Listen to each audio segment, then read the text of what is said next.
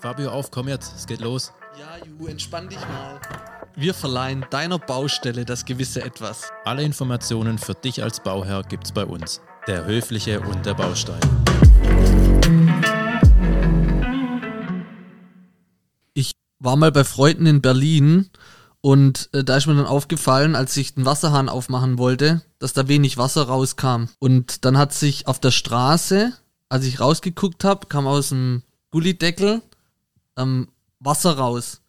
Und dann haben wir es schon erahnt, dass es ein, ein Wasserrohrbruch ist.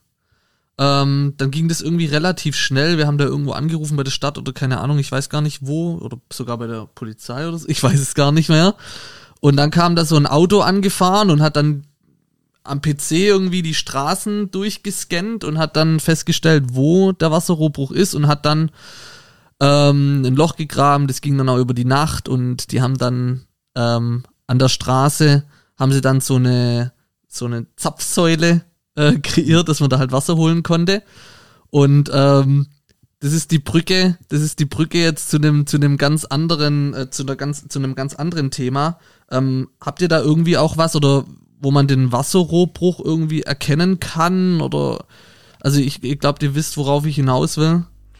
Jawohl, da haben wir den Regard und zwar den Bodyguard äh, für deine Rohrleitung sozusagen.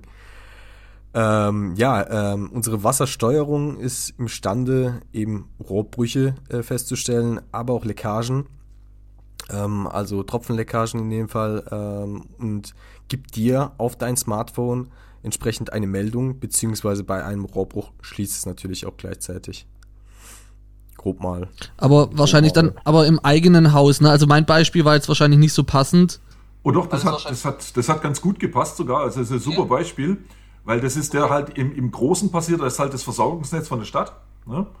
Und das, was, was, äh, was wir haben, das ist der, der, der Regard, das ist halt das, wo du im Haus innen drin praktisch reinbaust, um dann alles, was dann äh, im weiteren Fließweg vom Wasser kommt, dass man das überwachen kann und notfalls dann, wenn es irgendwo zur, zum Problem kommt, dann abriegelt, sodass eben nicht der Keller über, äh, überflutet wird. Also, wenn ich da gerade nochmal kurz drüber erzählen darf, ich will jetzt auch nicht allzu arg abschweifen, aber das ist eigentlich eine ganz lustige, oder ne, nicht so lustig, weil da ist ein riesen Schaden entstanden. Die Straße, die hat sich durch das Wasser so aufgeweicht, dass ein Auto, das da geparkt hat, ist eingesackt. Und es war ein Handwerkerauto und dieser Handwerker, der hätte Frühschicht gehabt und er hat geschlafen und wir haben den aus dem Bett dann geklingelt.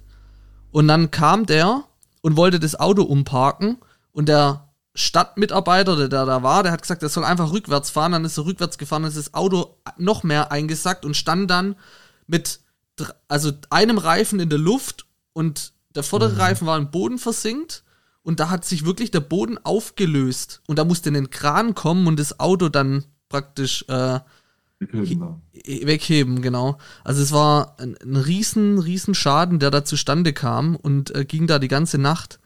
Also es war echt äh, ein Erlebnis. Also sowas ähnliches kann nicht nur auf der Straße passieren. Äh, wir waren ja beide äh, auch im Sanitärhandwerk tätig, also äh, Installateursausbildung haben wir hinter uns. Und äh, bei uns kam ein Fall, ähm, da mussten wir hin haben geschaut und auf einmal war einfach die Badewanne im Flur gestanden. Das heißt, äh, der Fußboden hat sich so weit aufgeweicht, äh, weil eben Rohrbruch war, über Jahre hinweg wahrscheinlich. Äh, keiner hat's gemerkt und der Fußboden war einfach weich wie Butter. Das Ding ist einfach runtergerauscht. Zum Glück war da in dem Moment überhaupt keiner und genau solche Sachen können halt auch passieren. Also damit ist echt nicht zu spaßen. Es ist heftig. Also mir ist, mir ist ein Fall bekannt von einem äh, Mehrfamilienhaus in Nürnberg. Da gab es ähm, eigentlich keinen Rohrbruch, sondern das war einfach nur ein Tropfenwasserschaden. Und das war halt jahrelang unentdeckt. Ne?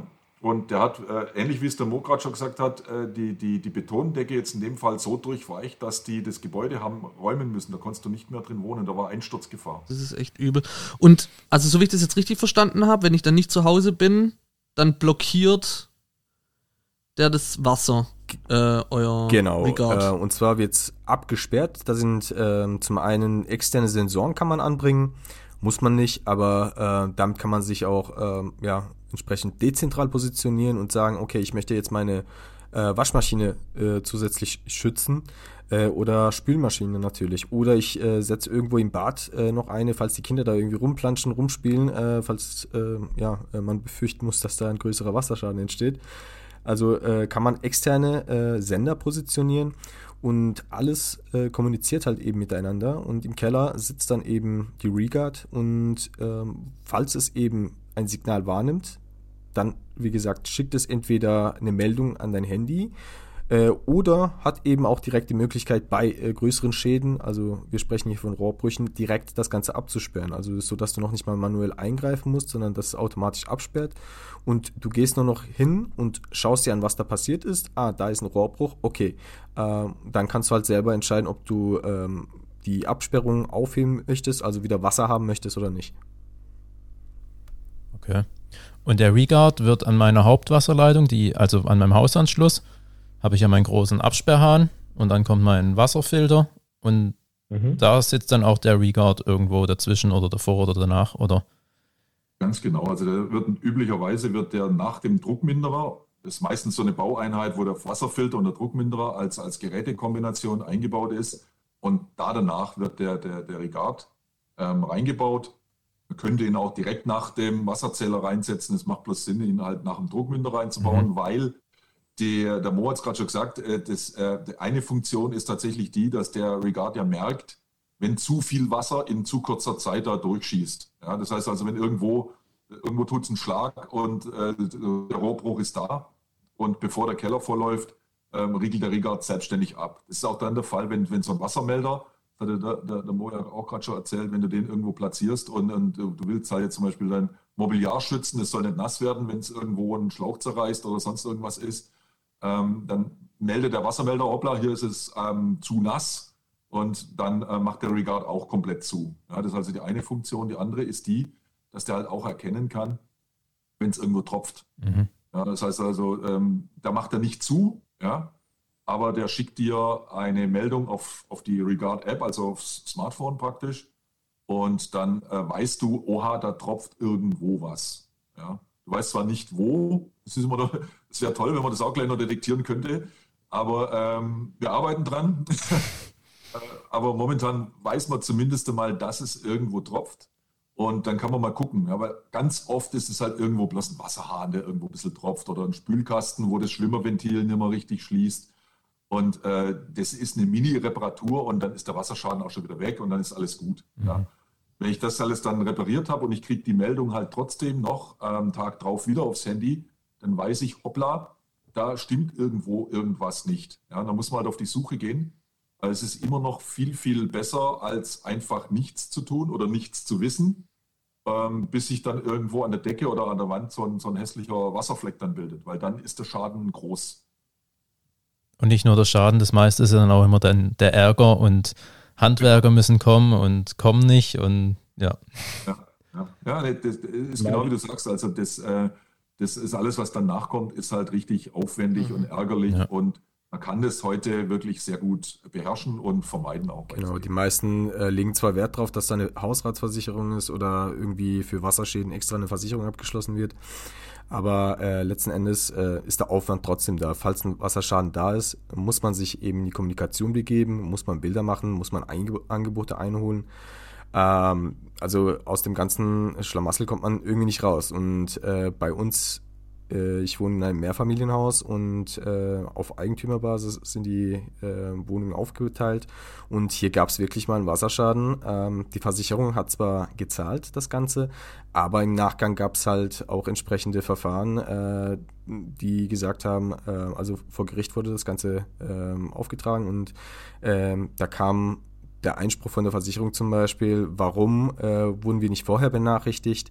Ähm, die Leckage ist ja nicht seit gestern da, sondern ging über mehrere Jahre und bla bla bla.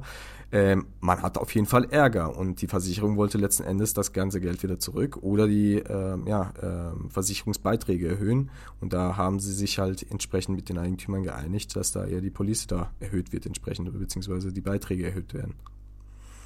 Also Ärger hat man auf jeden Fall, falls ein Wasserschaden entsteht. Und deswegen ist es auf jeden Fall sicherer, entsprechend vorzubeugen und äh, dem Ganzen aus dem Weg zu gehen. Es gibt auch eine ganz interessante Statistik ähm, von der Versicherungswirtschaft. Und die sagen, alle 30 Sekunden entsteht in Deutschland ein Leitungswasserschaden. Also es hat nichts mit Hochwasser oder Sturmflut oder sowas zu tun, sondern ähm, das ist mit Abstand, mit riesengroßem Abstand der größte Kostenblock bei den Sachversicherern. Ja, also noch vor Sturm, Hagel, Blitzschlag, Hochwasser, was man sonst so alles sich versichern kann. Das ist ähm, der, mit Abstand der größte, größte Kostenblock, den die Versicherer Jahr für Jahr da haben.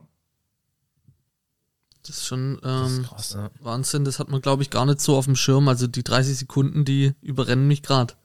Das hätte ich nicht ja, gedacht. Ist, also es, es, es, ist natürlich nicht immer gleich. Das, äh, ich, hatte, ich hatte das mit Mo abgesprochen, ein Kumpel von mir ist bei der Feuerwehr, ja. Und, und also ähnlich wie, wie du es schon erzählt hast, Fabio, also das, das kommt nicht jeden Tag vor, dass die ausrücken müssen, weil irgendwo ein Keller vollgelaufen ist, weil irgendwo eine Rohrleitung geplatzt ist. Ja, Gott sei Dank. Mhm. Also es sind aber halt ganz oft sind es diese, diese Kleinstschäden oder Leckageschäden. Und das ist halt das, der, äh, da gibt es so, ja, Zitat, steht der Tropfen hüllt den Stein. Ja. Ähm, das trifft es genau. irgendwann tritt es halt an die Oberfläche und dann, wie wir es schon gesagt haben, ist halt das Problem da. Mhm. Es geht halt darum, dass man versucht, das Problem möglichst frühzeitig zu erkennen, vorher zu erkennen, bevor das ganz große, äh, bevor der ganz große Sachschaden entstehen kann. Okay, aber der Regard ist jetzt nur für, ähm, oder was heißt nur, für Frischwasser. Also Abwasser ja. kann damit nicht, weil das wäre dann, nee.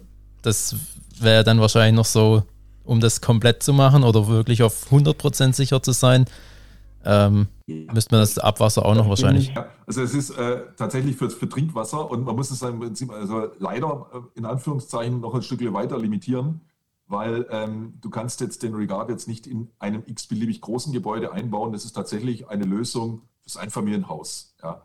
Ähm, der Grund ist ja relativ schnell erklärt. Ähm, je, du, du, du, baust den ja sehr zentral ein. Ja?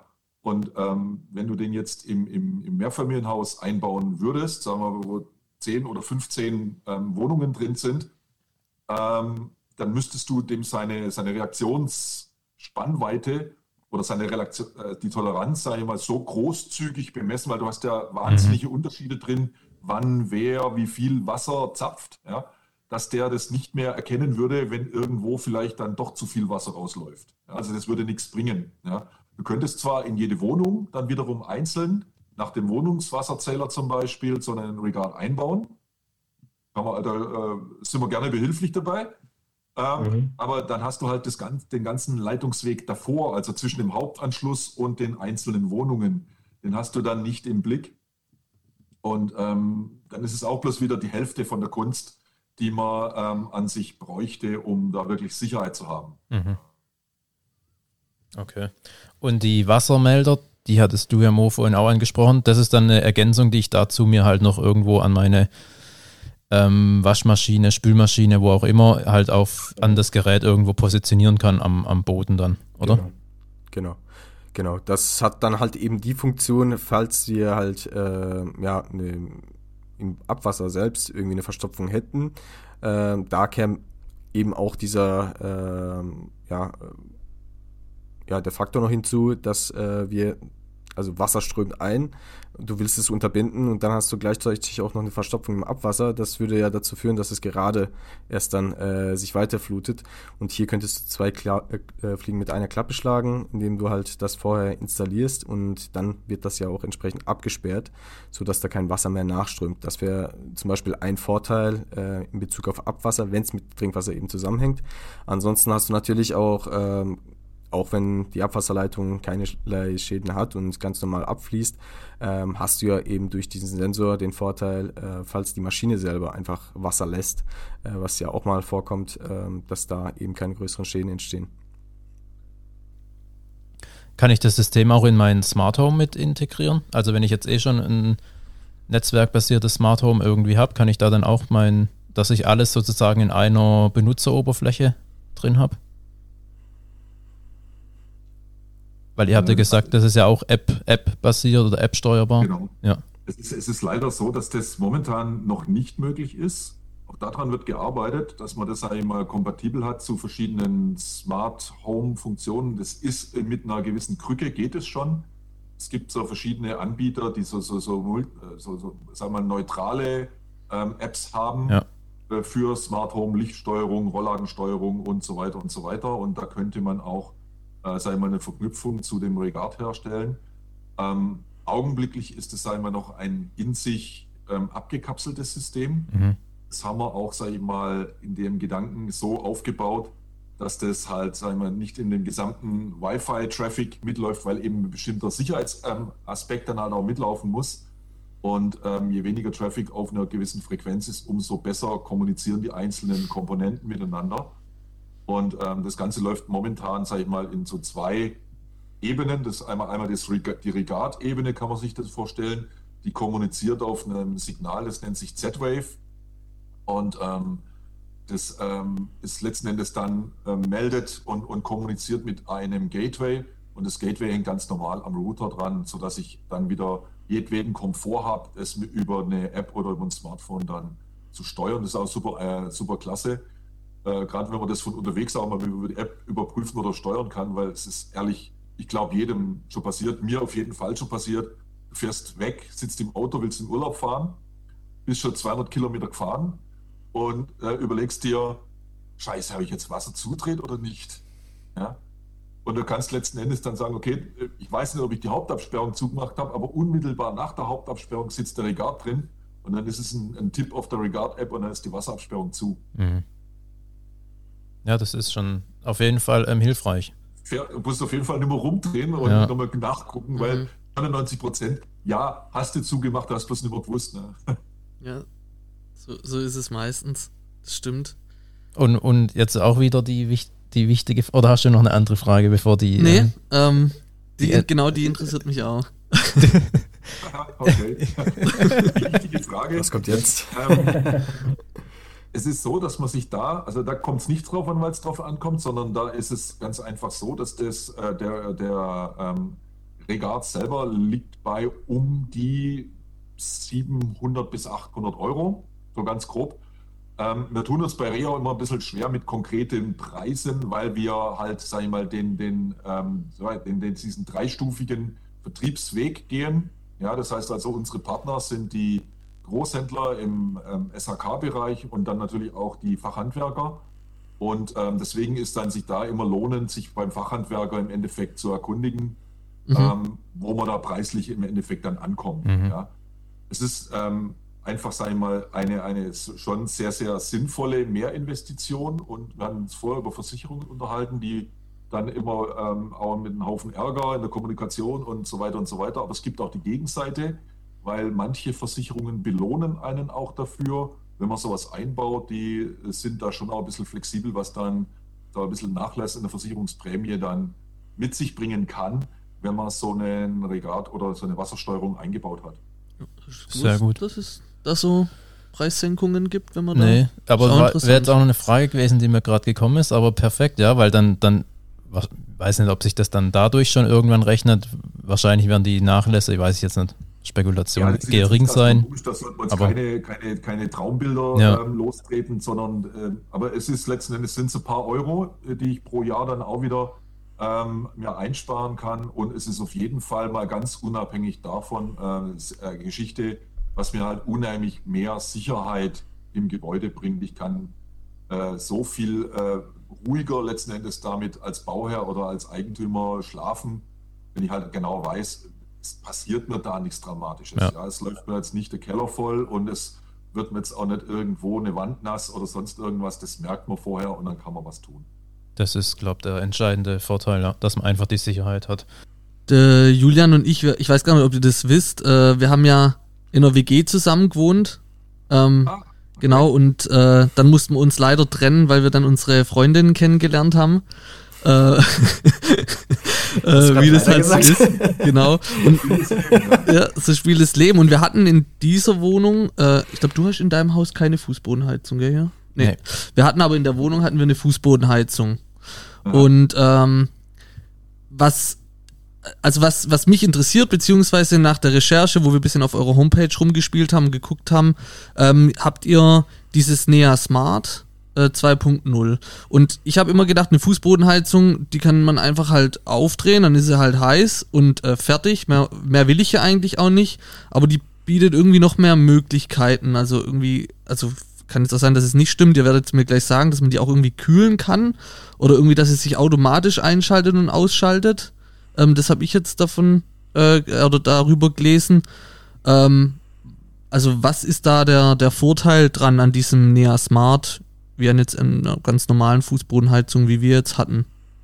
Ja, also das, das Nea Smart ist im Prinzip das äh, Gehirn letzten Endes dafür, dass du dein Gebäude oder deine Wohnung angenehm in der Temperatur einstellen kannst. Mit all dem Komfort, den man so ringsrum sich wünscht. Ja? Das heißt, äh, fangen, wir, fangen wir ganz, ganz stumpf an. Es gibt ein, ähm, früher war es die Energieeinsparverordnung, kennen die meisten, die sich irgendwie mit dem Bauen haben auseinandersetzen müssen. Das heißt jetzt Gebäudeenergiegesetz ist aber im Endeffekt genau das gleiche geblieben. Das heißt, es gibt bestimmte energetische Mindeststandards, die ich im Gebäude brauche, die ich einhalten muss. Und das äh, Gebäudeenergiegesetz sagt zum Beispiel, jeder Raum muss für sich selber in seiner Temperatur regelbar sein. Ja? Das heißt, entweder habe ich halt am Heizkörper so diesen Thermostatkopf, wo ich halt regeln kann, oder ich habe für die Fußbodenheizung halt in jedem Raum so einen Raumthermostaten meistens so ein kleiner Kasten ähm, mit einer Skala dran oder sowas. Und dann stelle ich mir halt da meine Raumtemperatur ein. Und ähm, wir haben mit dem äh, NEAS, also diese, die, diese, diese Einzelraumregelungspflicht nennt sich das Ganze. Mhm. Äh, Achtung, aufgemerkt, wenn ich Fußbodenheizung habe und ich habe einen Raum, der kleiner als 6 Quadratmeter ist, dann falle ich aus dieser Einzelraumregelungspflicht raus. Okay. Okay. Ja, also, mhm. Dann bräuchte man das nicht. Ja. Es wird ganz häufig trotzdem so gebaut, weil man einfach so heute aus den, den Komfortgedanken und auch den Effizienzgedanken hat, dass man auch ganz kleine Räume halt einzeln regeln können möchte. Und ist auch sinnvoll. Ja. Ähm, und äh, mit dem, es geht, es geht letzten Endes halt um das, um das Wohlfühlen. Du hattest es angesprochen, Fabio, mhm. dass man heizen und kühlen kann. Ja. ja das ist also letzten Endes ist äh, der Ansatz, den wir bei Reha haben eben nicht nur zu sagen, naja, gut, in Fußbodenheizung, das ist heutzutage eigentlich ja im Neubau mehr oder weniger Standard. Oder im, im Altbau, wenn man saniert, gibt es auch sehr viele interessante Möglichkeiten, was man da machen kann. Ähm, es ist energieeffizient, es ist gerade in Zusammenknüpfung mit, mit äh, erneuerbarer Energie eine optimale Lösung. Wie kann ich erneuerbare Energie zum Heizen nutzen und dann auch die Wärme im Gebäude optimal zur Anwendung bringen, zur Entfaltung bringen? Da ist eine Flächenheizung optimal. Und ähm, unser Gedanke und auch unsere Erfahrungen gehen ganz klar den Weg, dass halt ähm, auch im Sommer äh, durchaus ein, ein, Bedarf da ist, dass man sich da auch wohlfühlt in seinen eigenen vier Wänden. Ja? Und ähm, deswegen ist es wichtig, dass ich halt dann auch kühlen kann. Man muss halt sagen, wir kühlen sanft. Es ist jetzt nicht so, dass wir da einen Kühlschrank aus dem Wohnzimmer machen, ja, sondern äh, es wird sanft gekühlt.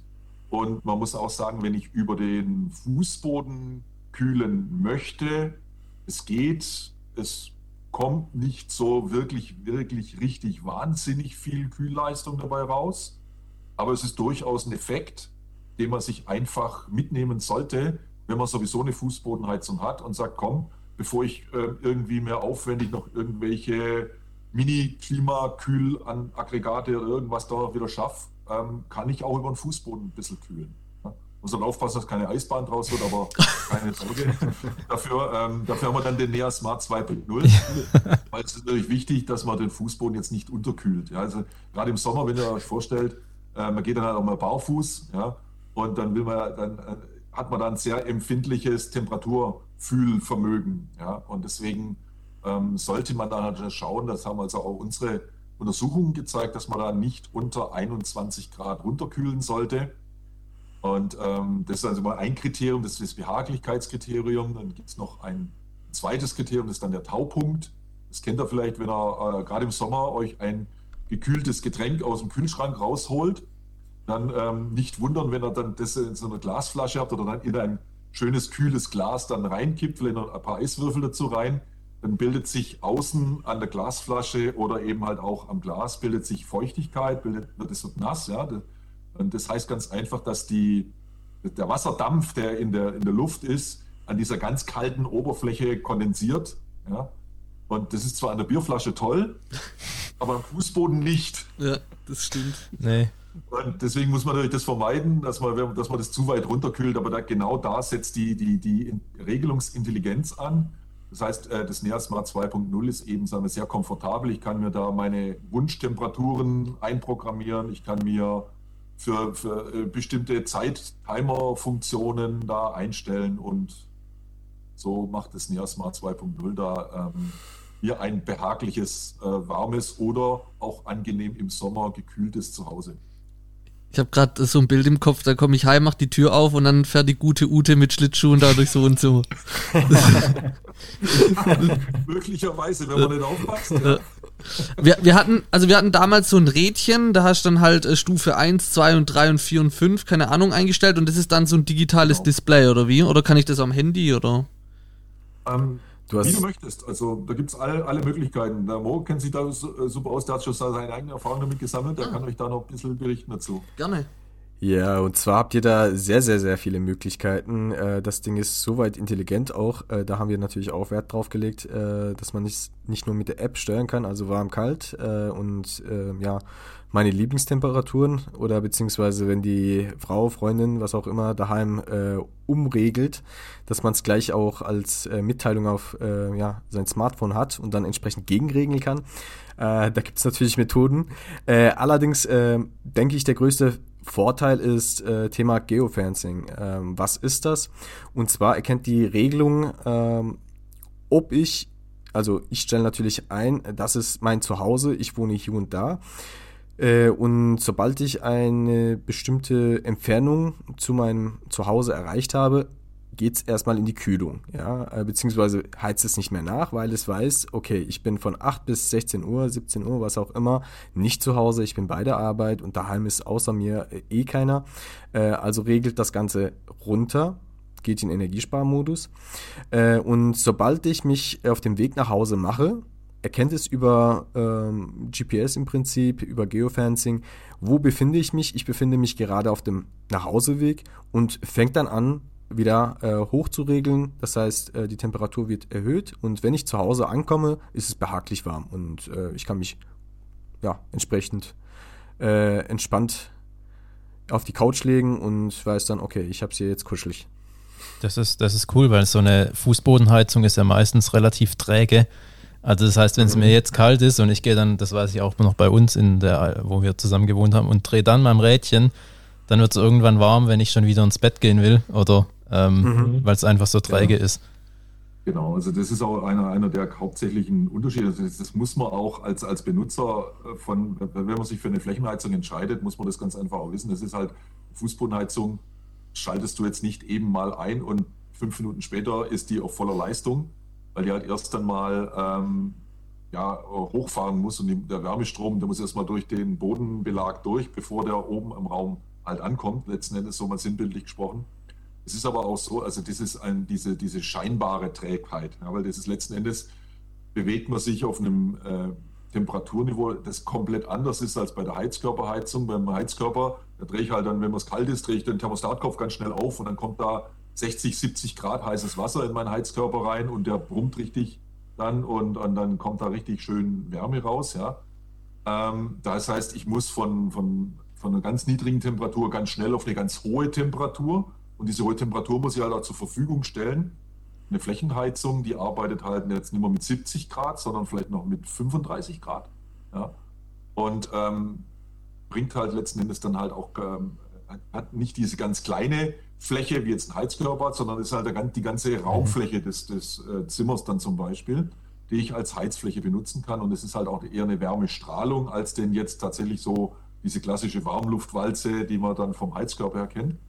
Das heißt also, die Regel arbeitet komplett anders als jetzt ein Heizkörper. Das muss man halt auch sagen, mal ein bisschen mit bedenken. Und wie du sagst, Jo, ähm, man kann nicht einfach hochdrehen und sagen, schwupp, und jetzt habe ich heiße, äh, einen warmen Fußboden es wird aber auch nicht so sein, dass wir den komplett auskühlen lassen während der Heizperiode, ne? sondern halten wir immer auf so eine Art Standby-Temperatur und wenn wir mehr Leistung brauchen, dann rufen wir, rufen wir sich die ab. Es gibt aber auch einmal da einen sehr schönen Effekt, das ist ein sogenannter Selbstregulierungseffekt im Flächenheizungsbereich, weil ihr müsst euch vorstellen, die Fußbodenheizungsrohre, die liegen ja im Estrich drin. Ne? Und der Estrich selber, der ist ja dann 6, 7 Zentimeter dick. Und das ist natürlich eine enorme, ein enormer Energiespeicher. Ja?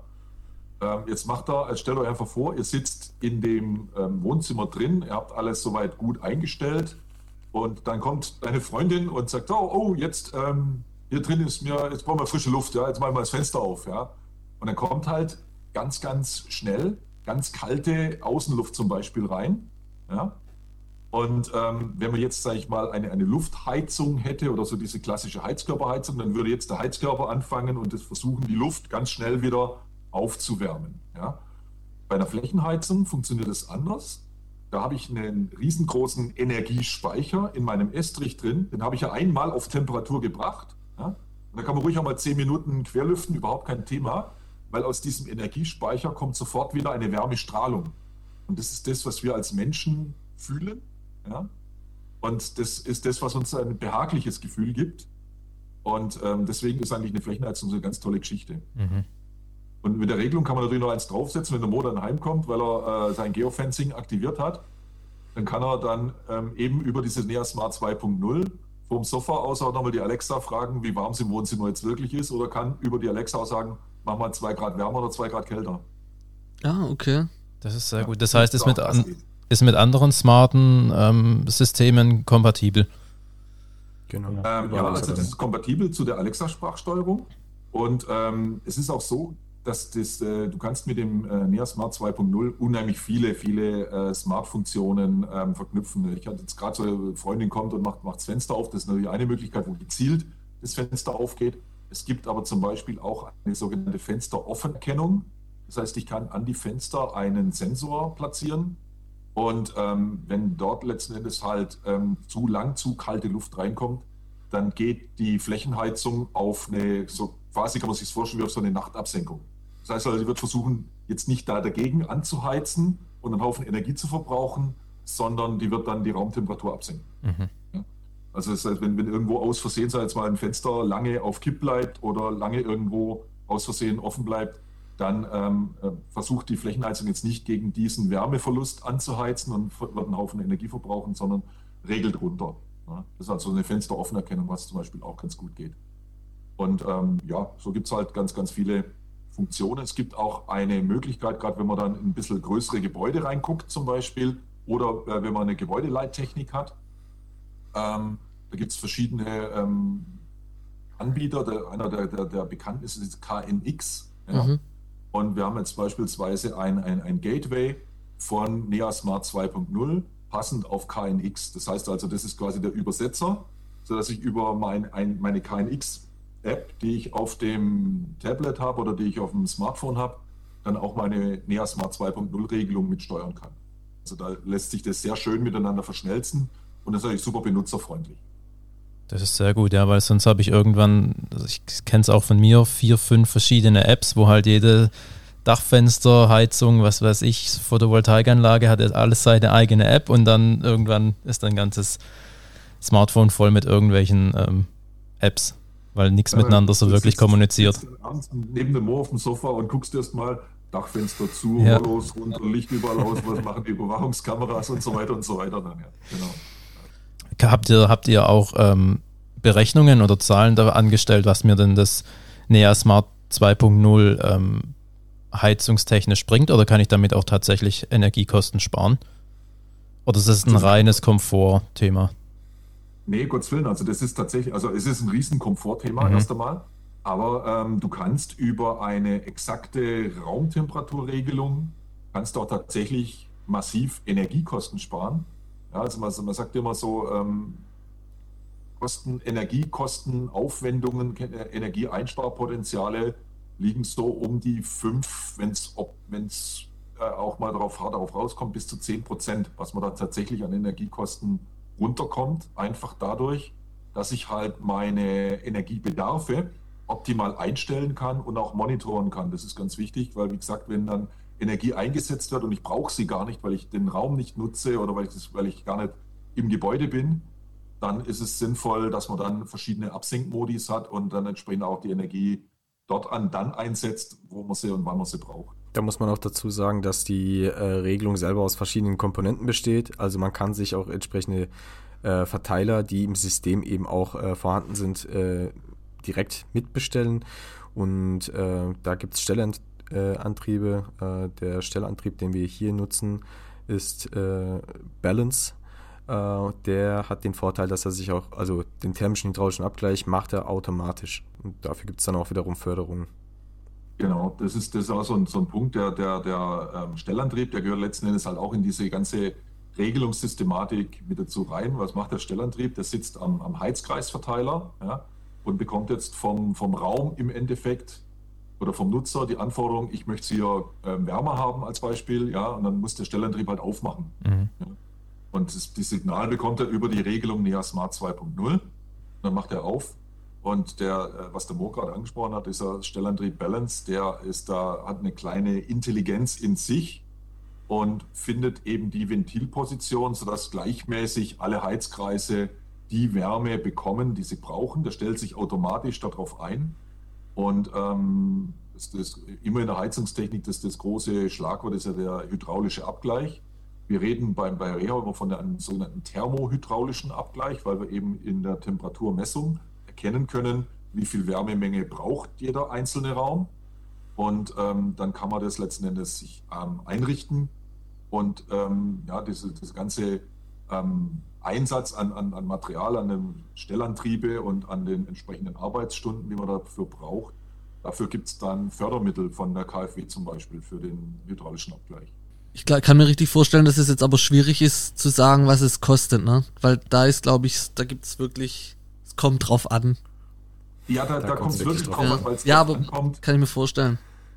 Es ist, es ist halt so, ähm, äh, im Prinzip ist halt so, eine, eine, eine Regelungstechnik wird man ohnehin brauchen. Ja, also es geht nicht ohne.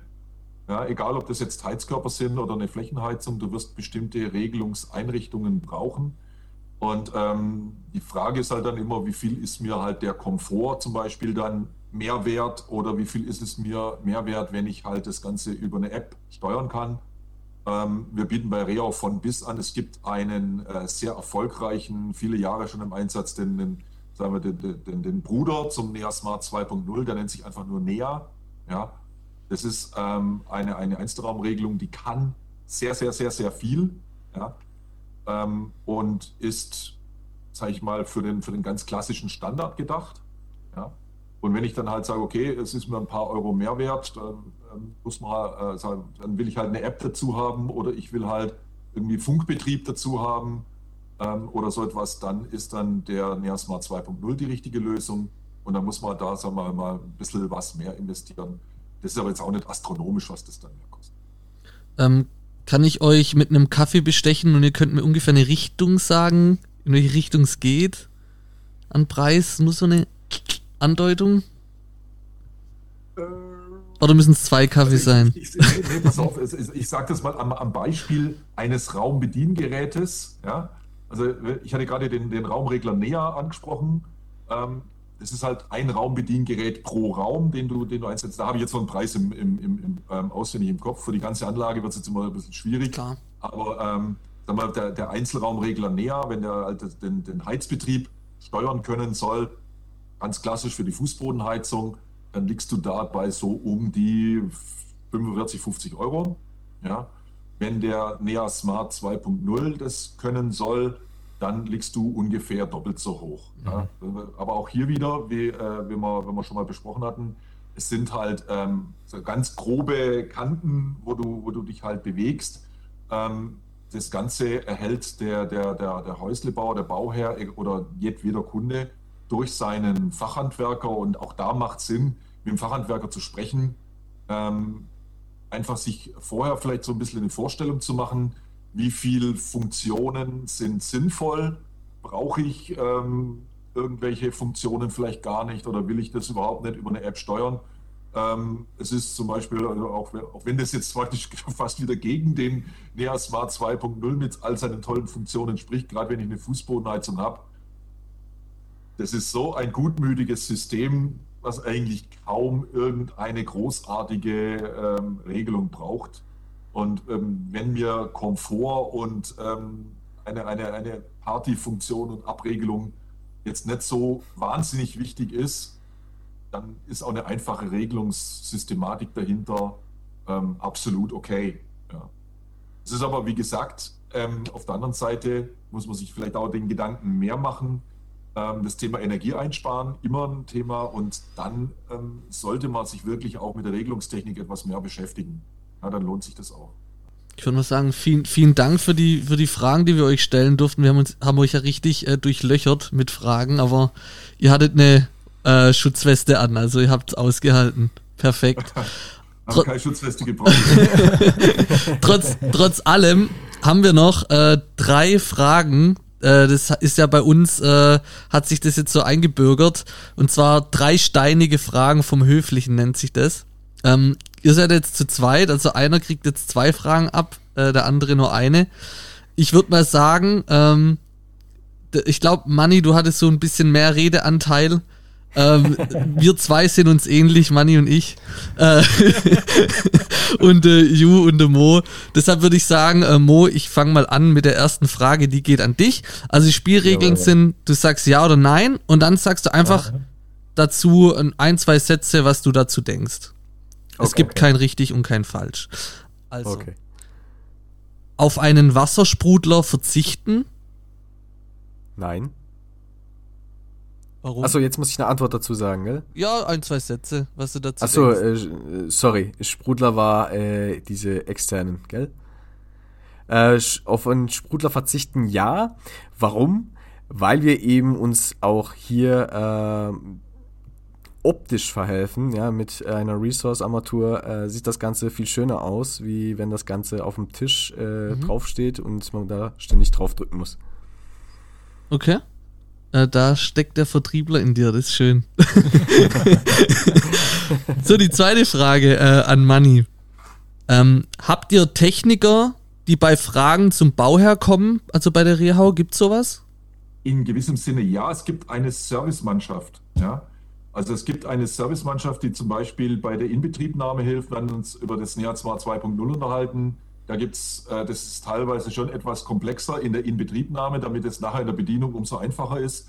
Und da gibt es Service von Reho, ja. Okay, das ist auch gut.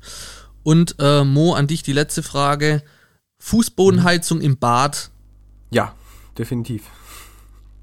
Ist schön. Äh, warum? Äh, ist auf jeden Fall viel wärmer, oder beziehungsweise fühlt sich angenehmer an wie äh, ein Heizkörper, der ja nicht so schnell, also mein Gefühl immer, ähm, so ein Heizkörper macht nicht so angenehm warm wie die Flächenheizung. Gerade im Badezimmer ist es einfach auf jeden Fall viel angenehmer. Ja, morgens vor allem ist es ja. im Winter göttlich. Mhm. Ähm, ja, auf jeden Fall. Wenn man dann sogar barfuß da dann im Bad stehen kann, ja. Ja, kann ich nachvollziehen. Genau. Ja, vielen Dank.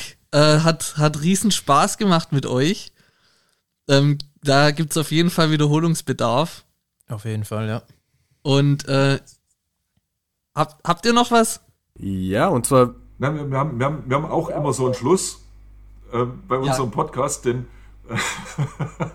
den, den, den, den, den, sprechen wir, den sprechen nur mal der Mo und ich für euch noch ein. Ne? auf, also, auf, jeden Fall. Also wir fragen uns nämlich immer, so, also erstmal nochmal ganz herzlichen Dank an euch zwei, das war echt richtig klasse und hat richtig Spaß gemacht. Und ähm, ja, wir fragen uns immer, und was kommt jetzt? Was machen wir jetzt? Vespa. Und was gibt's? LKW mit ABS. Ah, ein Leberkäseweckle mit ein bisschen Senf. Ja. Mahlzeit. Mahlzeit. das ist auch gut. Ja, danke fürs Zuhören und bis bald. Ciao.